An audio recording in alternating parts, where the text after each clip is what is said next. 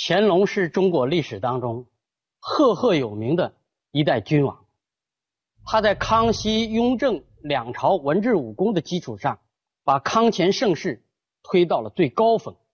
那乾隆时期也可以说是中国封建王朝最后一个春天。那乾隆时代呢，我们可以概括为最重要的三件事。第一件事，千叟宴升平。那千叟宴，康熙皇帝呢曾经做过。那乾隆皇帝处处呢可以说取法他的祖父，他祖父呢做什么他就做什么。千叟宴呢是什么时候举行的呢？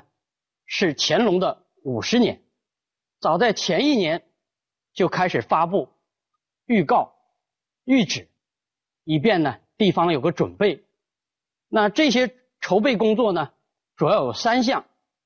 那第一项呢，就是确定参加的人数。那参加人数最初的时候呢，乾隆皇帝定的呢，主要是三千人，不能超过三千人。那这样的时候，礼部呢就划定了一个线，六十岁是一个基本线。这个呢，主要是大臣。包括三品以上的大臣，六十岁以上就可以参加千叟宴。还有呢，地位比较低的，四品以下的，那我们知道这个官员队伍就大了。所以这时候呢，这个年龄呢提高了五岁，也就是四品以下的是在六十五岁以上可以参加千叟宴。普通的士兵，还有呢普通的百姓，七十岁以上可以参加千叟宴。还有很多退休的人，在京城当中还有在任的这些人，他们在京城参加千叟宴呢比较方便。乾隆皇帝又把这个规格呢、年龄呢又稍微的降了一些，在京城当中的官员，他们六十岁以上就可以参加千叟宴。所以实际上，乾隆五十年这次千叟宴呢，参加的人数应该在四千人以上。那第二项筹备工作。是什么呢？官员要进行工作的交接，特别是地方封疆大吏，乾隆皇帝发布谕旨之前，就发了一个文儿，以乾隆五十年为准，这一年凡是到了六十岁以上的封疆大吏、总督、巡抚，还有将军、提督等等的这些人，把名单要报上来。那这样的时候呢，乾隆皇帝要一一的进行审定。最重要的封疆大吏不能擅离职守啊，所以要有临时的代班，当时叫署理。那这些人呢，那乾隆皇帝要经过他的批准，所有的地方官员，还有参加千叟宴的这些普通的老百姓，都要在二十日之前到达京城。那这样，我们看得到最早走的一批人是闽浙总督，此人呢叫傅乐昏。他走得更早，十月份的时候，哦，就离开了福州，从这个地方呢开始陆陆续续的到京城来。那还有四川、云南的这些总督和巡抚，距离京城呢更加的远，所以呢，大体上都在十一月十日左右开始呢向京城里走。那这是呢一件非常重要的事情。还有第三件筹备的事情。就是高龄的人服业进京，乾隆皇帝呢有一个标准，就是七十岁以上。那七十岁以上的人，他说呢，所有的兵，还有呢普通的百姓，那这些人呢年事已高，那他的身体条件呢可能不好，所以特例准许可以派自己的家人一个人呢进行沿途的护送来参加。千叟宴，所以当时呢，我们看到档案当中看到，在福建有一个最高的年龄的，那这个人呢是一百零五岁，他呢从福建我们知道到京城，接近有五千里的路，往返接近上万里的路，所以成为呢千叟宴当中一个佳话。那千叟宴在哪里举行呢？也是在乾清宫。表示呢是一种家宴的性质，让所有的臣民呢都感到呢跟皇帝非常的亲近，如同家人一般。那我们看摆了多少席呢？在档案当中有明确的记载，摆了八百席。这八百席，我们说乾清宫怎么能摆得下八百席呀？在这个殿廊，还有外面，可以说都摆上了宴席。那当时供应的呢，我们看得到答案，最重要的就是乾隆皇帝一生当中最喜欢喝的酒，是什么酒呢？玉泉酒，就是用玉泉山的水，宫廷当中开发的一种酒。但是呢，是不是乾隆皇帝很吝啬，还是呢不能上更多的酒呢？每一个桌供应的多少酒呢？只有八两酒，这个玉泉酒只有八两。那这个酒呢？大家要开怀的畅饮，事实上呢是不可能的。主要要要营造一种呢非常祥和的一种气氛，和臣民同乐，举世庆祝盛世这样一种心情。在清朝的皇帝当中呢，乾隆皇帝呢特别很风雅的一个皇帝，特别愿意作诗。所以呢，他看着这些很多的这些年龄已高的这些人。那乾隆皇帝把九十以上的所有的人，在家人的搀扶之下，来到了皇帝的御座前面。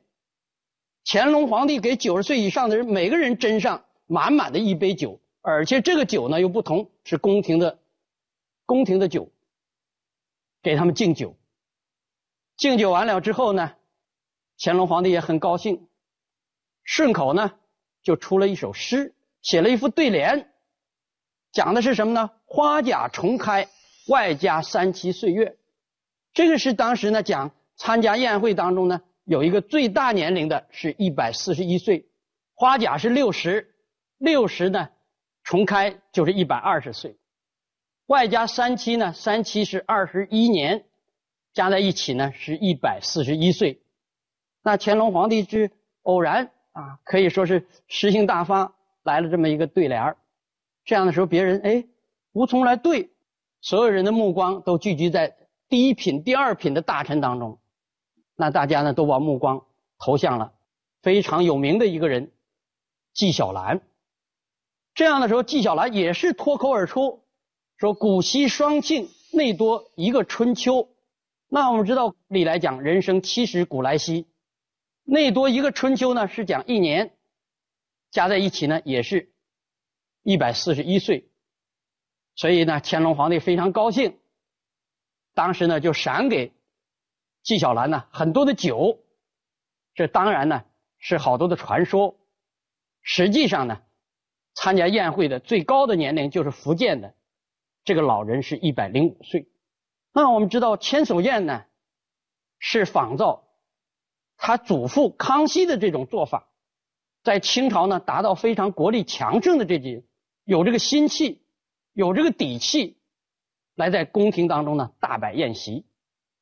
但是我们知道，他倡导的是一种呢尊老敬贤，是中国人的非常传统一种呢治国的一种理念。实际上汇集的人呢并不是非常多。清朝到乾隆时期，确实是国力达到了极盛，国力得到了极大增强。统一多民族国家更加巩固，对国家的整个的控制和运转呢，显出了更多的自信。所以编纂四库全书就是在这样宣布进入到全盛时期所采取的一个最重要的一项文化事业。安徽有个学政，此人呢是乾隆时期非常著名的一个学者，叫朱云。他向乾隆皇帝呢。递了个折子，主要讲的最重要的要开馆修书。他当时讲，明朝的时候有一部最大的一部类书，叫《永乐大典》。他说《永乐大典》呢，现在已经残缺不全了。最重要的是《永乐大典》的编纂方式很有问题，他是按照洪武正韵，就是我们今天讲的这个韵律来编写的。在韵的下边讲的是字，字的下边呢，把所有的事情呢，在这一个字的下面编起来的。这样的时候造成一个什么样的后果呢？好多的古书是一个成本的一个完本，结果呢被非常割裂，这块呢记载一点，那边记载一点，所以朱云建议呢应该开馆修书，特别从《永乐大典》当中要集出来好多的古书。乾隆皇帝说：“你这个奏请很好啊。”这样的时候，乾隆皇帝最后拍板，要修书，而且按照唐朝的一种基本的办法。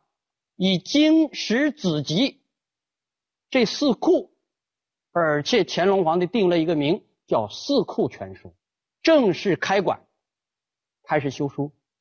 但是我们知道，从《永乐大典》里头，因为它藏在宫廷里头，这个好办，主要面临着两大问题。第一大问题，从哪里征集这些古本、这些古书？乾隆皇帝非常心中有数。后来亲自开了一个名单。最重要的，他说江浙这个地方人文荟萃，凡是贡献的五百种以上的，把古今图书集成也是非常大的一部书，作为奖赏，给你一套古今图书集成。仅江浙这两个省份，向清朝、向宫廷当中给四库馆贡献的书。有多少种呢？上万种之多。面临着第二个问题，人才。这个《四库全书》呢，不是像我们想象的那样简单，说就是从古本当中进行抄。它需要有学问的人，需要通音韵、训诂、考据、校勘，对这些东西你得有这方面的才能啊。那当时呢，还有一个鼎鼎有名的人，这就是自始至终。参与到《四库全书》的编纂，而且做出最大贡献的纪晓岚、纪云，作为总篡官，所以在纪云呢，一直到了乾隆的五十六年，《四库全书》七部都已经修完了，他仍然还在做善后的工作，是参与《四库全书》时间最长的，长达十八年之久。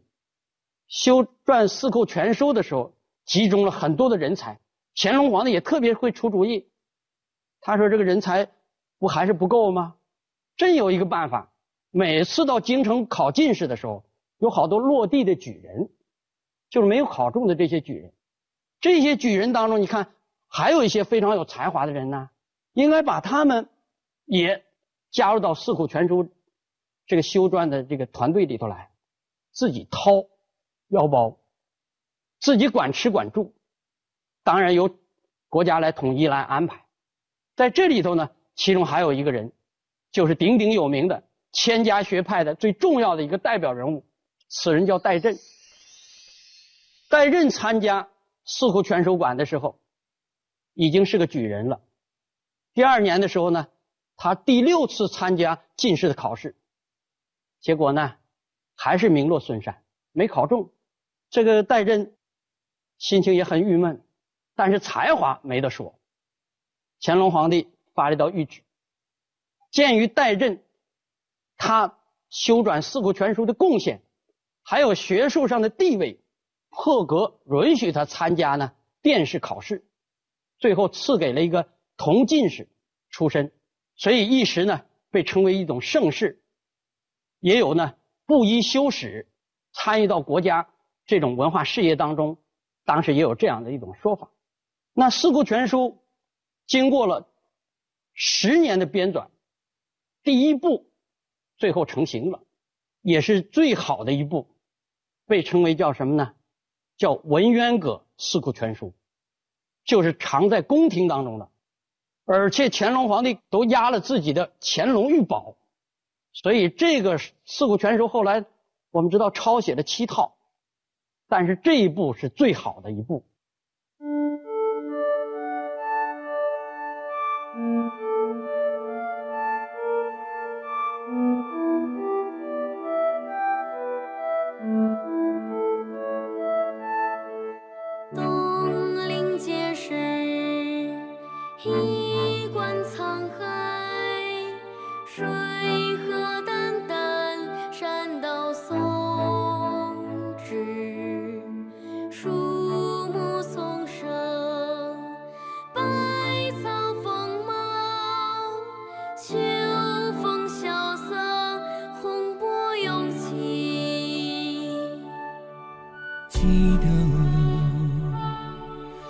我们一起坐在海边看天还以为那就是最最遥远却不知道你就要去向哪里更不知道你已去不